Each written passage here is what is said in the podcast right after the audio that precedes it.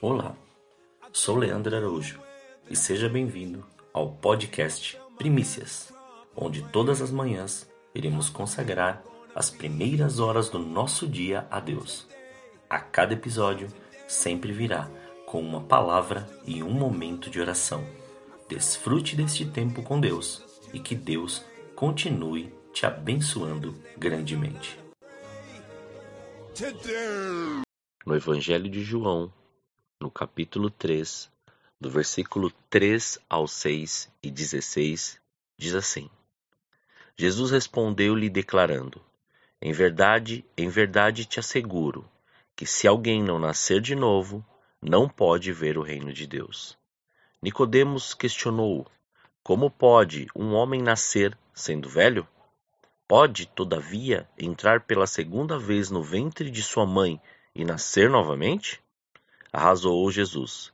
Em verdade, em verdade te asseguro: quem não nascer da água e do espírito não pode entrar no reino de Deus. O que é nascido da carne é carne, mas o que nasce do espírito é espírito.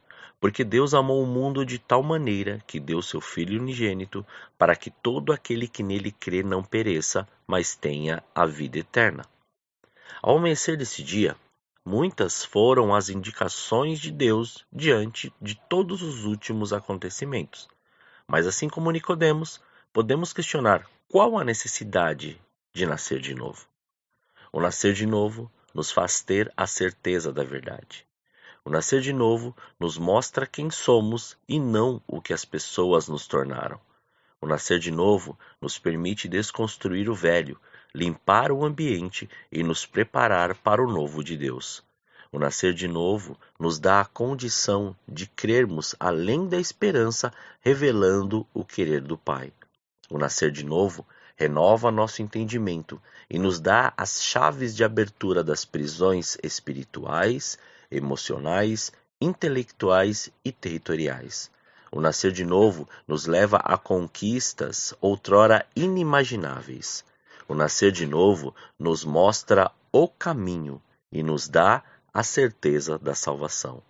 Deus quer que vivamos a sua verdade, pois Cristo é essa verdade. E se proclamarmos e crermos nisso, nada nos será impossível, pois tudo é possível ao que crê. Se há algo que ache impossível, ainda que esteja difícil, o nosso Deus é especialista nessa área. Creia, entregue em suas mãos, ore em nome de Jesus e receba o seu milagre. Oremos. Senhor, nós te louvamos e te agradecemos, porque essa é uma verdade que o Senhor tem nos ensinado a cada dia vivermos uma novidade, a cada dia reconhecermos quem o Senhor é, pegarmos a nossa cruz e te seguir. Pai, muito obrigado porque ali o seu amor foi completo para as nossas vidas, porque ao entregar ali Jesus Cristo e ao terceiro dia ele ressuscitar, o Senhor revelou também sobre as nossas vidas que nada está mais no poder da carne, mas sim tudo direcionado pelo seu Santo Espírito quando nós cremos, quando nós abdicamos, renunciamos e lançamos tudo aquilo que colocaram sobre as nossas vidas para fora e começamos a receber tudo que o Senhor tem. Muito obrigado, Pai. Muito obrigado. Gratos nós somos pelo seu amor, pela revelação do seu Santo Espírito sobre as nossas vidas. Então, permita, permita permitimos agora que o seu Santo Espírito nos guie, nos direcione, nos coloque a condição para nós sabermos como falar, como agir, como andar. E Pai, que o Senhor esteja à frente de todas as nossas decisões e conforme o seu querer, que seja feita a sua vontade em tudo aquilo que nós fizermos neste dia. Muito obrigado, Pai. Graças nós te damos, graças nós te damos, Senhor, em nome de Jesus. Amém.